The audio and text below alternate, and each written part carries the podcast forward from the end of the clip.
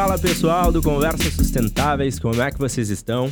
Estamos aqui para mais um episódio de 2024, trazendo cases empresariais para a gente trazer um pouco da realidade né, das empresas, sem aquele floreio da, das partes bonitas da sustentabilidade, e sim dos desafios, das implementações, como é que as empresas vêm se adaptando, os motivos.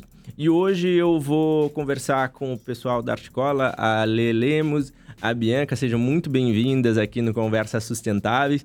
E a gente vai estressar um pouco do dia a dia de uma grande empresa, uh, dos processos, dos desafios, que por mais que seja uma grande empresa, uh, te, tu pode dizer que tu tenha... Ah, a gente tem ações, podemos ter investimento, mas também tem muitas pessoas, então demora para implementar, para começar, criar cultura.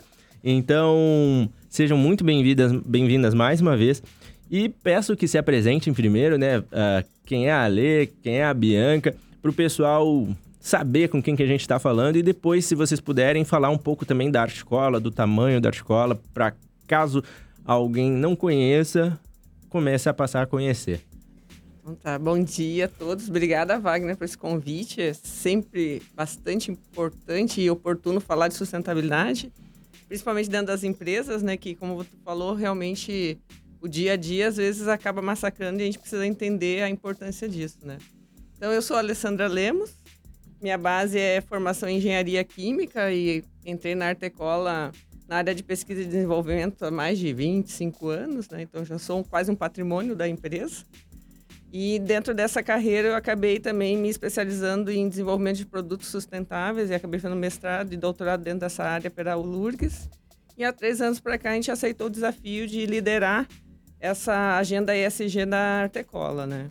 Então, realmente é um desafio. Acho que espero que a gente possa estar atendendo a demanda do podcast para as pessoas estarem nos entendendo melhor, né? Bom, eu sou a Bianca Moura, Uh, também gostaria de agradecer o convite para estar falando desse assunto, como a Alessandra comentou, que é muito importante, né? Cada vez mais a gente precisa falar sobre sustentabilidade ESG. Eu também, assim como a Ali, sou formada em engenharia química e o meu primeiro contato com essa questão de sustentabilidade foi com a gestão ambiental lá no técnico em química, quando eu fiz. E foi muito impactante entender todo esse impacto negativo que o desenvolvimento vem trazendo né, para o mundo e como a gente pode contribuir para transformar esse impacto positivo. Então, desde lá eu venho trabalhando, atuando em questão da gestão ambiental. E na Artecola eu tive essa chance de também falar do todo, né? De todos os pilares de, de sustentabilidade e ESG, participando desse projeto que é super bacana e é grandioso, que é na implementação do desenvolvimento ESG na empresa na Artecola. Maravilha, pessoal. Uh, Antes de vocês falarem um pouco do, da, da Articola em si, de uma maneira geral, né, da empresa e tudo mais, quero falar um pouco do, dos nossos patrocinadores, do nosso principal patrocinador, que é a Trashim. É uma empresa que é especializada em gestão de resíduos e atende grandes empresas como Red Bull, L'Oreal, Nike, iFood, Alpargatas, essas, essas eu nem precisei ler porque eu já sei tanto, a gente conversa tanto que eu já sei quais são as empresas de cabeça do pessoal. E então, assim, se você está buscando uh, uma, uma referência de mercado, uma empresa que possa atuar de ponta a ponta na, na cadeia de gestão de resíduos, que atua no Brasil inteiro, basta procurar o pessoal da Trechim. E para entrar em contato é contato@trechim.com.br. Um grande abraço para o Sérgio e para o Rafa aí, que são os sócios e grande parceiro do Conversas Sustentáveis. Jabá feito, uh, gostaria que vocês falassem um pouco primeiro da, da Articola. Uh, quantos anos tem a Articola? O que, que a Articola faz? Quantas uh, as pessoas ela empregam? Uh, qual é o porte de faturamento? Como é que está hoje a Articola no, no cenário nacional e internacional também, né? A Artecola é uma empresa de 75 anos, né? Ela é uma empresa familiar, ela se encontra hoje na terceira geração da família Kuntz. Ela surgiu ali na, na cidade de Novo Hamburgo, né, que é no Vale dos Sinos, justamente dentro da área calçadista e no mercado de adesivos, né? Então ela foi crescendo dentro desse mercado, sempre muito preocupada com a, o fundador com a parte social, então ela, ela vem traz isso dentro da sua história, né? Então ele, na sua essência, ele era um educador, então, junto com a empresa, ele se preocupava com a educação dos funcionários, e isso permeou todos esses anos. E com o tempo a gente foi crescendo e foi pegando também outros mercados, né? Então, hoje a gente atua diversos mercados, construção civil, automotivo, moveleiro, B2C, em área de adesivos e também com uma área de transformação de termoplásticos, que é o processo de extrusão, que também atende o automotivo, a linha calçadista e automotivo pesado, né? Então, hoje a Artecola é uma multinacional brasileira. Ela está presente em seis países, com nove plantas industriais, né? Então, quando a gente pegou esse desafio de falar sobre sustentabilidade e ESG, a gente precisou pensar em todos os países para conseguir montar essa agenda toda e esse desafio, né?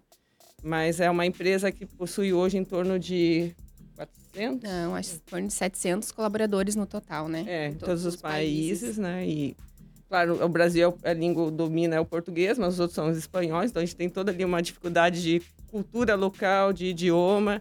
Então, realmente é bastante importante, né? É, os países que a Articola tem unidade, então, é o Brasil, a Argentina, o Chile, Peru, Colômbia e México, né? Isso. E no Brasil são três unidades, né? Sendo a matriz em Campo Bom e tem a em São Paulo e Caxias também uma unidade.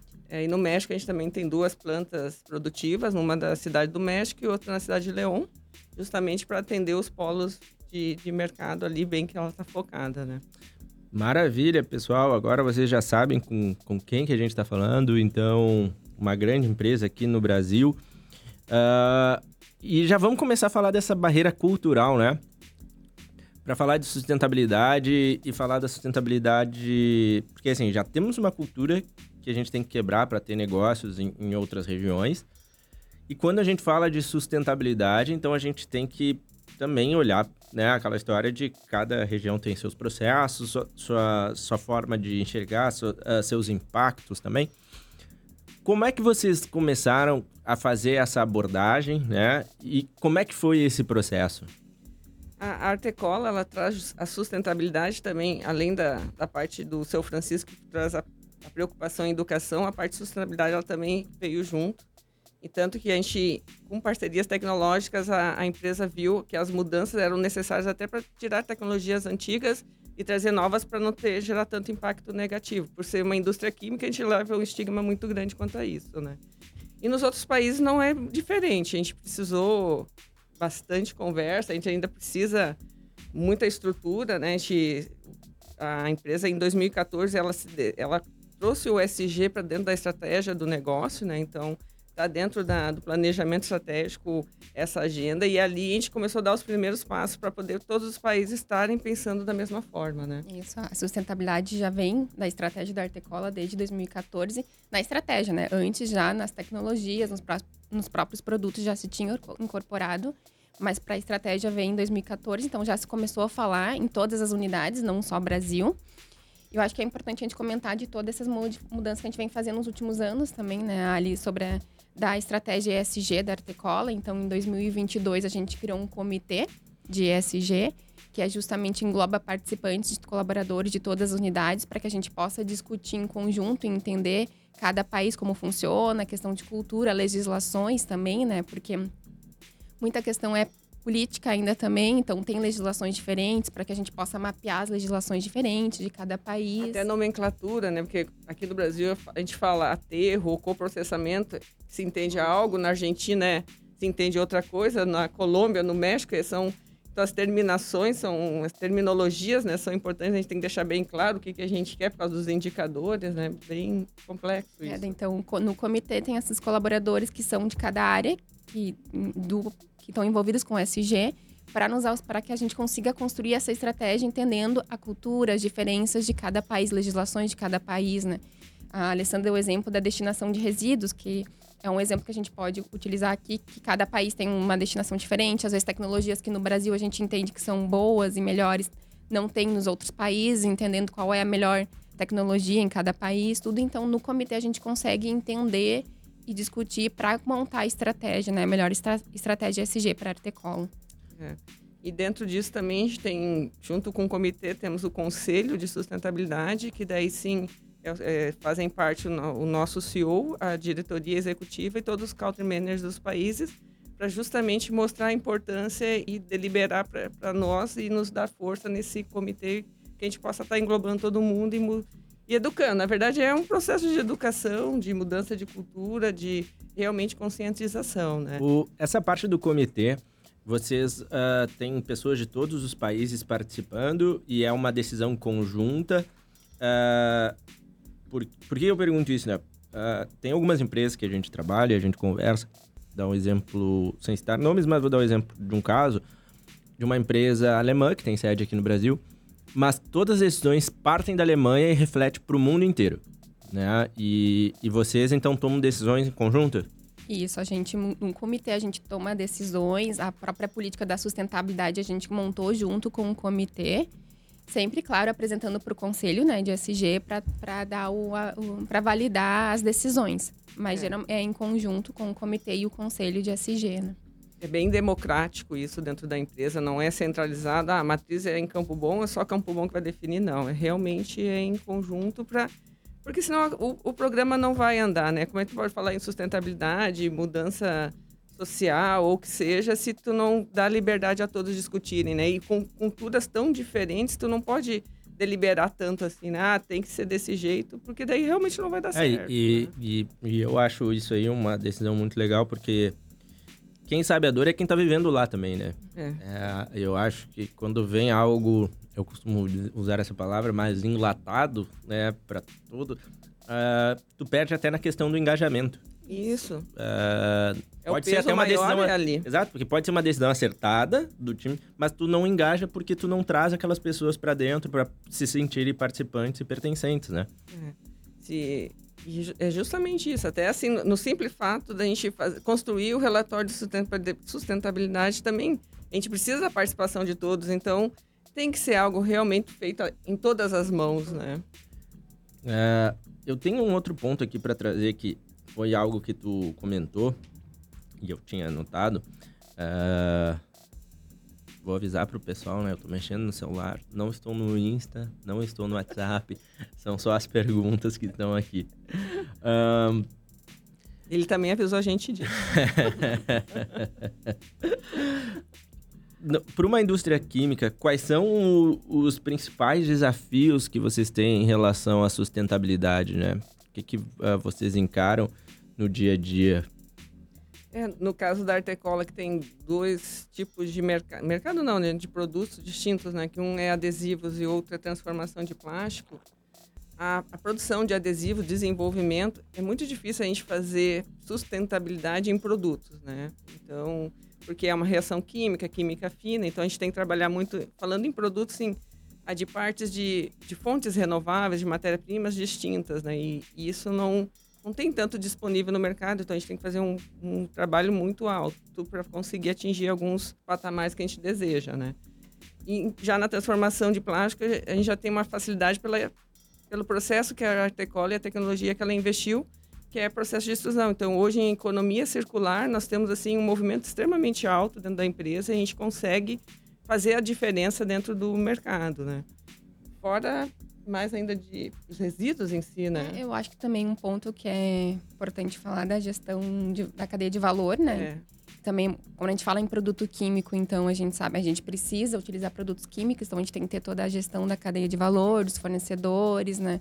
Entender se realmente a, a produção dos fornecedores são sustentáveis, já que a gente utiliza produtos químicos, toda a gestão de resíduo, se a gente for falar em multilatina, entender qual que a gente estava comentando antes, qual a melhor destinação dos resíduos que são gerados, né, para eliminar, minimizar os impactos para o meio ambiente. É. O Brasil é bastante já avançado em termos de, de legislação contra resíduos perigosos, né, no caso da, da que trabalha com isso também, como a Bianca comentou. Os outros países, alguns já são também, mas nem todos, então que nem agora tu perguntou, né? Ai, como é que faz para botar isso tudo no mesmo patamar esses países? Tá, o que a Artecola vai fazer? Qual é a melhor prática e tentar que os países façam da mesma forma? Não necessariamente vai ser só no Brasil, pode ser a melhor prática da Colômbia. Então, hum. realmente é muita conversa e muito direcionamento, né? Perfeito. Uh, antes da gente entrar na, em alguns pontos, desafios, como é que vocês implementaram, se vocês puderem trazer, né, uh, tiveram o relatório de sustentabilidade, Uh, como a, vocês incorporam as práticas sustentáveis? O que, quais são as soluções que vocês já têm? Ah, a gente compra energia renovável. Uh, o que, que vocês hoje já têm, já, já funciona e está em processo já também de andamento? Acho que o primeiro uh, assunto que a gente pode falar é da própria economia circular que a Artecola faz, né, Ali? Acho que é. pode explicar bem essa a economia circular que a Artecola faz, que traz, fala faz sentido, né, com a sustentabilidade. É, justamente. Temos que trazer a trechinha, ó. É, não, é quando começou a fazer a divulgação deles, eu pensei, nossa, isso aí, isso aí a gente tem que se aproximar, realmente. é, justamente para a gente ter essa tecnologia de termoplásticos, né? Então, imagina, eu entrei há muitos anos na Artecola e a gente já tinha uma preocupação em conseguir usar materiais reciclados na formulação, porque a tecnologia permitia. Hoje a gente tem um domínio muito grande disso. E eu, como área de, de tecnologia, de P&D, a gente trabalha muito junto aos recicladores, né? Porque hoje a gente precisa entender como é que é feito. É um catador que vai iniciar geralmente, né? Quando é pós-consumo, então a gente tem que entender toda essa cadeia envolvida ali. E acho que o... eu, eu, eu, eu fico encantada com a economia circular, porque realmente, eu, como eu participo muito forte dentro disso, ela realmente funciona bem. Nós temos por ano quase 5 mil toneladas de plásticos reciclados dentro de formulações, né? A própria logística reversa que a gente traz dos nossos clientes. Então, é uma cadeia que funciona bem. Como a Bianca falou, os próprios fornecedores, nossa cadeia de valor, ela também, a gente tem esse cuidado, porque também tu não pode massacrar pessoas, os fornecedores de reciclagem, né? Porque eles são pequenos hein? e a gente depende deles, depende muito da gente. Então, é uma, uma é uma sintonia que funciona muito bem, né? É só para que o pessoal também entenda que a gente que a Artecola faz, né? Que a gente fala da economia circular. Então, a Artecola produz uh, chapas termoplásticas e o resíduo dos nossos clientes, né? Que eles às vezes cortam as chapas, sobra pedaços, retorna para a Artecola e a Artecola consegue reutilizar como matéria-prima. Então, é um, é um resíduo do nosso cliente que a Artecola utiliza como matéria-prima. Isso são quantos anos já que a, que a Artecola vem fazendo esse trabalho, Ali? Ah, desde. Anos, né? É, a troca desde 88. 1988, né? Tem que falar os anos todos, né? Porque hoje em dia já virou o século passado, né? Eu acho que esse é um ponto importante que já está na estratégia, já faz parte das ações da Artecola, são os produtos que a gente chama né, de sustentáveis. Então, que são os produtos que a gente recicla o material a gente também tem uma classificação para os adesivos, como é produto químico é um pouco diferente, porque a gente não consegue reciclar, mas a gente tem todo um cuidado quanto aos tipos de produtos que são utilizados, que são menos agressivos ao meio ambiente e às pessoas também. Então, a Artecola tem uma estratégia de, de produzir cada vez mais produtos sustentáveis, né? Então, a gente tem os indicadores estratégicos, tudo. Até por escolhas de tecnologias novas, a empresa também olha isso assim, ah, nós tínhamos uma tecnologia que a gente chama adesivos base solvente, que o próprio nome já diz, usa solvente. Geralmente solventes são agressivos, né? principalmente não só para o meio ambiente, mas para o usuário. Então a Artecola também se posicionou quanto a isso, ah, não vamos mais investir nessa tecnologia, vamos para outra de adesivos base hot melt, que são 100% sólidos, justamente porque entende que não basta só falar, tem que agir, né? Então, também ela tem uma outra tecnologia nessa de termoplástico, que foi a utilização de fibras naturais. Então, a gente usa resíduos de indústrias, né? A gente não desmata florestas, como às vezes alguns, alguns pensam, né? A gente pega realmente resíduos de outras indústrias, tipo da cana, das usinas de cana, de madeira, traz e coloca nos nossos materiais, né? Então, também diminui ali uma parte da fonte petroquímica. A gente consegue reduzir essa, essa dependência, né? E dentro disso a gente também foi bastante já premiado por causa desses cases, desses produtos sustentáveis, porque realmente a gente faz parcerias com clientes e fornecedores, então sempre está em uma cocriação envolvida e faz produtos que a gente consegue usar material reciclado com desempenho adequado ou até superior do que o mercado precisa, né? E essas parcerias são muito importantes para que a economia circular aconteça, né? Porque a gente precisa que o material gire, então o resíduo de uma empresa vire matéria-prima de outra. Então é importante ter essa parceria, ter o conhecimento das tecnologias, né? O, uh, eu, eu vou querer falar um pouco também sobre a parte de tecnologia, que é um ponto que dentro do Conversas Sustentáveis, aí eu falo mais lá da plataforma do que aqui do, do podcast. Aqui no podcast já é batido, para quem é nosso público já sabe que a gente fala há muito tempo disso, mas uh, a gente enxerga que a tecnologia é fundamental para que as empresas se desenvolvam, não tem como a gente falar em desenvolvimento sustentável sem tecnologias ou sem novas tecnologias, né? Uh, mas eu quero trazer um pouco do, dos desafios, né? Do, para quem aqui está ouvindo, a gente tem um público bem seleto, assim, de executivos, empresários, pessoas que estão adotando práticas sustentáveis. Uh, eu, costumo, eu costumo dizer, não, eu, eu venho dizendo nesses últimos podcasts que estou com muito orgulho do, do, do Conversas Sustentáveis, porque a gente nunca impulsionou em tráfego sempre muito orgânico. E só em 2023 a gente foi para mais 19 países, então assim, temos um público bem legal, porque eu digo que quem procura sobre sustentabilidade realmente está afim de entender, assim, não é que nem a gente falar de um tema trivial que as pessoas escutam só para se distrair. Então, quem busca é sobre isso. E, e eu quero trazer essa galera para dentro e num viés, assim, da realidade, assim, o, quais são os, os desafios que vocês enfrentaram na busca por começar um processo de estratégia de sustentabilidade? De pôr isso dentro da, das pautas de, de, de conversa, de reunião, para porque, assim, às vezes as pessoas olham, ah, mas o cara já tem economia circular, a empresa já tem, sei lá, energia renovável, energia solar. Uh, mas exige um processo para chegar até lá. Exige uma mudança, às vezes, de mentalidade, da, ou começar a fazer uh, formas de conscientização para que todos comecem a, a olhar isso, né? Porque é muito comum, e digo isso por estar dentro da sustentabilidade há muito tempo, mas também por conversar com muitos empresários, investidores, que às vezes discutir, às vezes no board, numa reunião, às vezes o cara, bah, lá vai o cara da sustentabilidade. Enquanto o diretor financeiro, o cara, meu, só quero saber o que, não sei o que. Então, assim, uh, se tu puder trazer um pouco o dia a dia disso, como é que foi a implementação e como é que são esses desafios, porque vão existir cada vez, né? Cada, tu sai de um desafio, daí tu vai para um outro e vai ter sempre, né? Acho que essa questão da cultura mesmo em é. toda a empresa. Na empresa são 700 colaboradores, então todos têm que entender que realmente a sustentabilidade ESG é a estratégia da empresa e é importante para a empresa. Embora já estivesse na estratégia da Artecola desde 2014, como a gente falou antes, a gente sempre tem como melhorar. Então foi ainda é um desafio para a gente, né, Ali, essa questão de conscientizar todos da importância do desenvolvimento sustentável ESG. Então é um desafio que a gente está tá levando ainda, mas a própria questão do, da criação do comitê e dos conselhos nos facilitou para a comunicação né, com o comitê. Então, foi feito todo um treinamento com o comitê e com o conselho sobre os conceitos, né?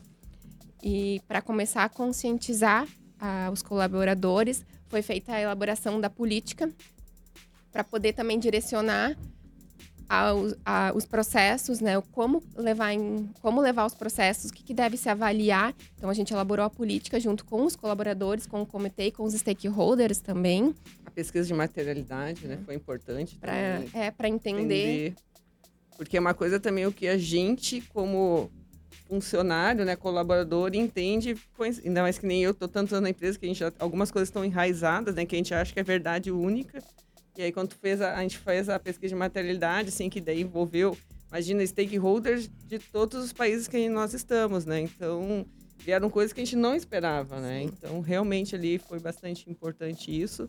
Embora também a Artecola, eu comentei antes, ela trazia contigo, consigo na tecnologia já o conceito de sustentabilidade, a, a preocupação social, mas o SG é muito maior que isso, né? Então, a própria governança, botar isso todo na mesma régua, então, ter o, o conselho de sustentabilidade, que são os country managers, o nosso CEO, demandando isso foi bastante importante também, né? Mas não é um mar de rosa, né? A gente fala isso. aqui porque, claro, a gente já está há alguns anos trabalhando nisso, mas todo dia tem uma dificuldade. A gente conseguir envolver todo mundo, até, na, até no simples ato assim, ah, tô indo embora para casa, acabou minha rotina, apaga a luz. Né? Desliga o ar. São, são atitudes. Então, realmente a gente tem que chegar nesse nível de, de conscientização de tudo, né?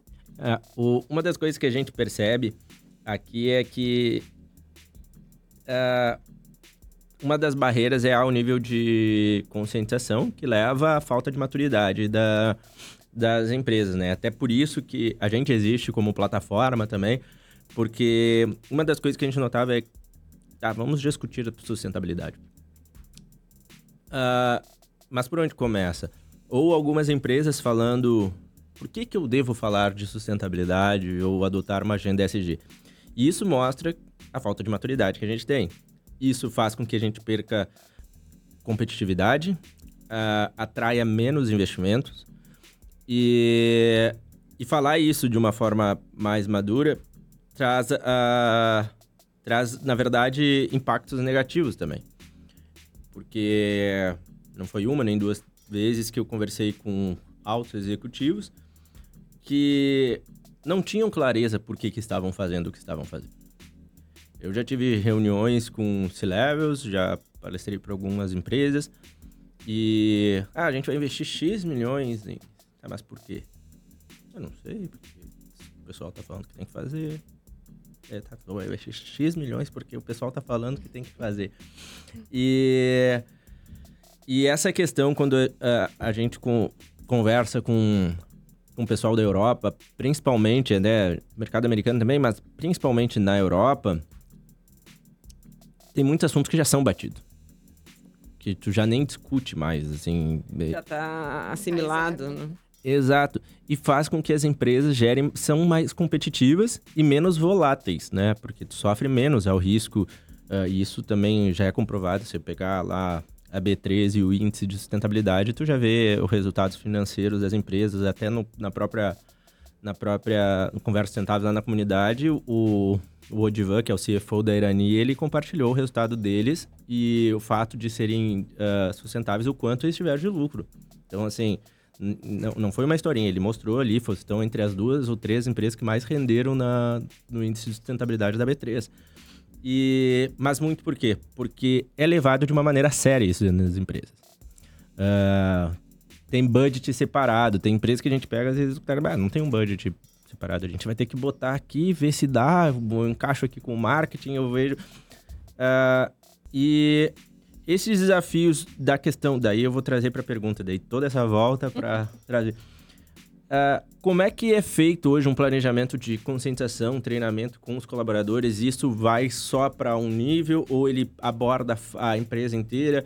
Ele existe uh, na Semana do Meio Ambiente? Como é que funciona esse trabalho de conscientização e treinamento para que seja algo na, no cotidiano, que seja na rotina né, de, de todos da companhia? Você, uma pergunta bacana, né, Bianca? Você Muito importante. Quiser comentar um pouco, depois eu falo. É, a gente tem todo um planejamento, né? A gente tem o nosso, a gente chama de comitê, mas começou como um projeto. E lá, então, a gente vai planejando como vai ser durante o ano. Até esse dia a gente estava conversando sobre a transformação da cultura, porque a gente entende que é, é devagar, é de passinho em passinho, a gente não pode desistir, então, aos poucos. Uma ação que a gente acha talvez que é pequena, que é um evento pequeno, realmente vai. Se a gente vai fazendo vários eventozinhos, vai trazendo a conscientização para os colaboradores. A gente estava realmente há umas duas, três semanas falando sobre isso, né? Que eu estava até questionando, mas como a gente vai conseguir mudar a cultura nos todos os colaboradores? Como a gente vai conseguir afetar? Porque realmente é importante para que a estratégia esteja bem implementada na empresa. Então a gente faz os treinamentos sempre a todos os níveis, né? Que nem a própria política de sustentabilidade, todos têm que conhecer. Então vai de treinamento para todo o público. Então todos os colaboradores uh, foram apresentados para a política quando os colaboradores entram na empresa, a gente apresenta também todo o projeto de sustentabilidade, todas as ações, o próprio relatório, a própria política, para que os colaboradores já conheçam um pouco sobre a sustentabilidade para a Artecola. E vai, são eventos que a gente vai cada vez mais falando sobre sustentabilidade. A gente tem algumas ações que o pessoal às vezes separa, mas que fazem parte da sustentabilidade, a própria governança. Então, a gente tem os momentos de ética que a gente apresenta para todos os colaboradores o Minuto da Segurança também, que é muito importante, que vai, que engloba todos os colaboradores. É. A gente tem esses momentos assim que a gente chama sempre de minuto.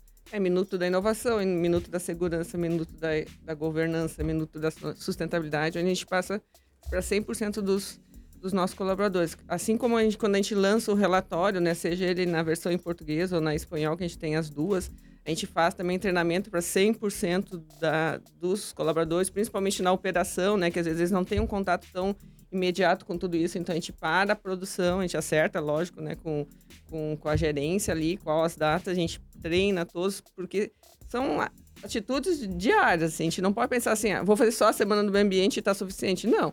Ela até pode ser assim um evento maior, que a gente até está pensando em mudar o nome esse ano, em vez de semana do meio ambiente, vai ser Semana ESG e Meio Ambiente, para ficar algo maior realmente, mas todo mês a gente tem alguns movimentos. A gente tem programas específicos também, como agora a gente tem de diversidade e inclusão, que é o programa Somos Muitos. Ele, ele, o piloto nasceu no Brasil, onde a gente tem a comitê de mulheres, etnias, LGBTQIA+. Tem de voluntários. Voluntários. E PCDs. Então, também, é, os funcionários que querem participar desses grupos, eles se voluntariam e a gente começa a ter reuniões e também ações específicas. Agora, a gente vai fazer rollout dele para América Latina. E, claro, muita coisa a gente começa, assim, um piloto no Brasil para entender, para... Ah, funcionou aqui, isso aqui já não ficou tão legal. Daí a gente vai falando com o comitê, ah, agora a gente tem que passar para os países, né? Então, tem todo um movimento estruturado para isso, né? E todo o reporte é feito para o conselho, né? A gente, ah, é isso aqui, funcionou assim, eles nos orientam, a gente tem um budget separado para isso tudo também, porque a gente também entende que precisa ter, senão não, senão não vai andar, não né? né? Então, realmente tem, tem que ter essa, esse, todo esse planejamento e conscientização, e todo dia a gente fala, e aí conscientiza e vamos embora. É. Quem viaja, leva. São vários momentos, né? É. Não é um momento só, então a gente aproveita o máximo que dá mas realmente é um desafio. A transformação de cultura é. dos colaboradores, até porque os colaboradores não são só empresa, né? Também são em casa. Então a gente entende que é importante esse momento e a gente vai, vai em vários momentos tentando falar um pouquinho sobre cada assunto. É, e eu costumo dizer que. Costumo. De, não de, nem precisaria dizer, mas eu digo quando eu falo com algumas empresas, né? Que não vai existir sustentabilidade sem investimento. Né? Se tu não saber que tu vai ter que mudar isso, vai exigir investimento, seja por um processo de tecnologia, ou seja na estratégia, na cultura, vai ter que ter um, um budget para isso, não vai funcionar. E parece meio óbvio, mas tem muitas empresas que procuram, ah, eu quero fazer isso, isso, mas se puder não investir, melhor. Eu falei, tá, mas como assim, então? Me explica, porque eu também quero saber como se faz isso. Porque tu precisa dar um passo adiante para que as coisas aconteçam, como qualquer negócio, né? Na tua empresa, tu tem que investir para ter retorno financeiro. E essa parte da conscientização até também é, é justamente isso, né?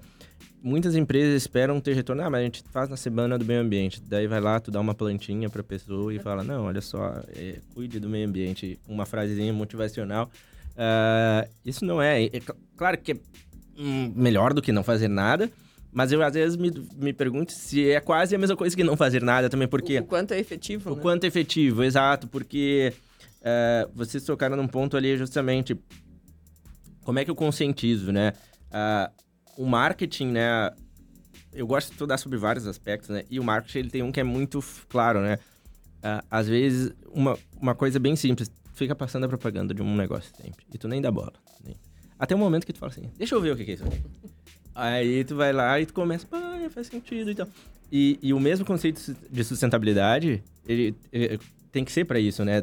Eu digo que nos negócios tem muitas coisas que a gente pode pegar de outras áreas e trazer para nossa realidade. Uh, e é justamente isso, de tanta empresa falar, falar, vai começar a entrar na cabeça. Vai começar, pô, preciso disso, preciso daquilo. Conversei com. Foi com o André da, da Box Print.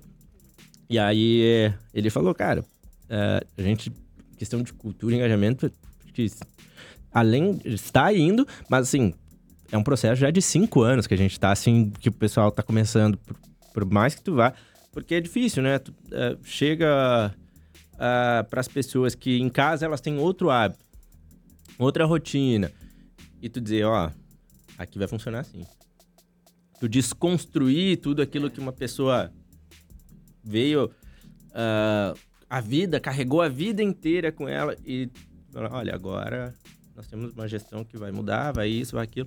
Então, tem um trabalho e um trabalho muito longo. Eu acho que essa é a, é a parte, ainda mais vocês que lidam né, com, empresas aqui na América Latina, com culturas diferentes, deve ser um, muito desafiador trabalhar esse nível de conscientização uh, e, e, capacitar essa, essa galera para que fique um processo né, mais redondo e todo mundo entendendo porque a empresa olha para esses lados, não simplesmente uh, está empurrando algo, porque é a pior coisa assim, tu tem que fazer, daí a pessoa tá, por quê? Não, não, só tem que fazer.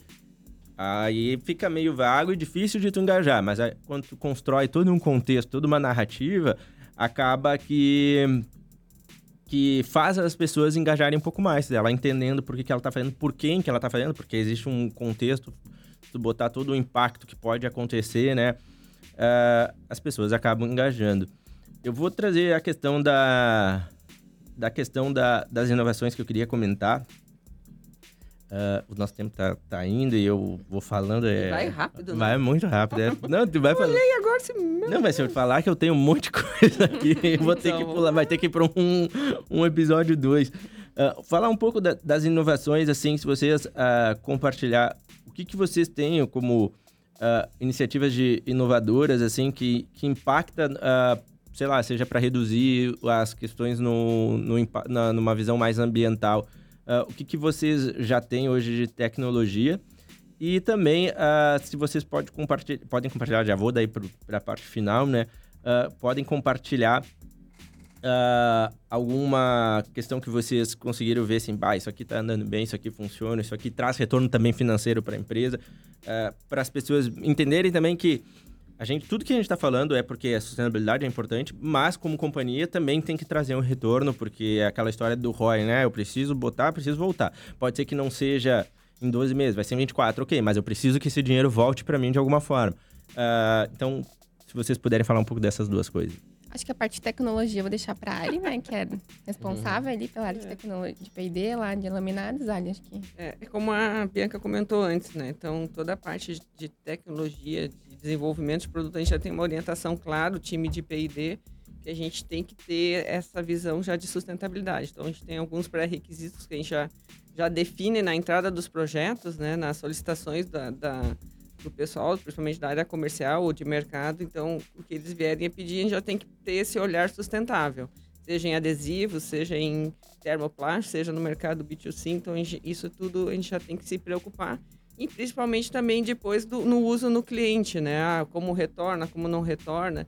E dentro disso a gente tem bastante investimento, né? A Artecola agora também está investindo num novo equipamento ali para a planta de São Paulo, que também já pensa nessa parte de de sustentabilidade, o quanto a gente consegue realmente aumentar o percentual de economia circular, depender, tirar um pouco da, da fonte petroquímica, né? Então, tem altos investimentos sempre envolvidos e é uma decisão de diretoria, então que isso fica sempre bastante eles trazem para o negócio, né? Então é muito claro. A parte de adesivos também, como nem eu comentei assim, ah, vamos deixar essa tecnologia de lado, vamos investir na outra, nesses equipamentos aqui, porque é assim que a gente está enxergando que tem que o mercado tem que andar, justamente como tu falou, não é porque alguém falou que é sustentabilidade, agora vão fazer. Não, é porque se enxerga isso que é. Para a gente garantir o futuro, a gente tem que trabalhar o presente, né? Então, realmente, essa, esses movimentos acontecem, né? A própria medição nossa do, dos gases do efeito estufa, né, que a Artecola também não fazia, começou a fazer justamente de três anos para cá.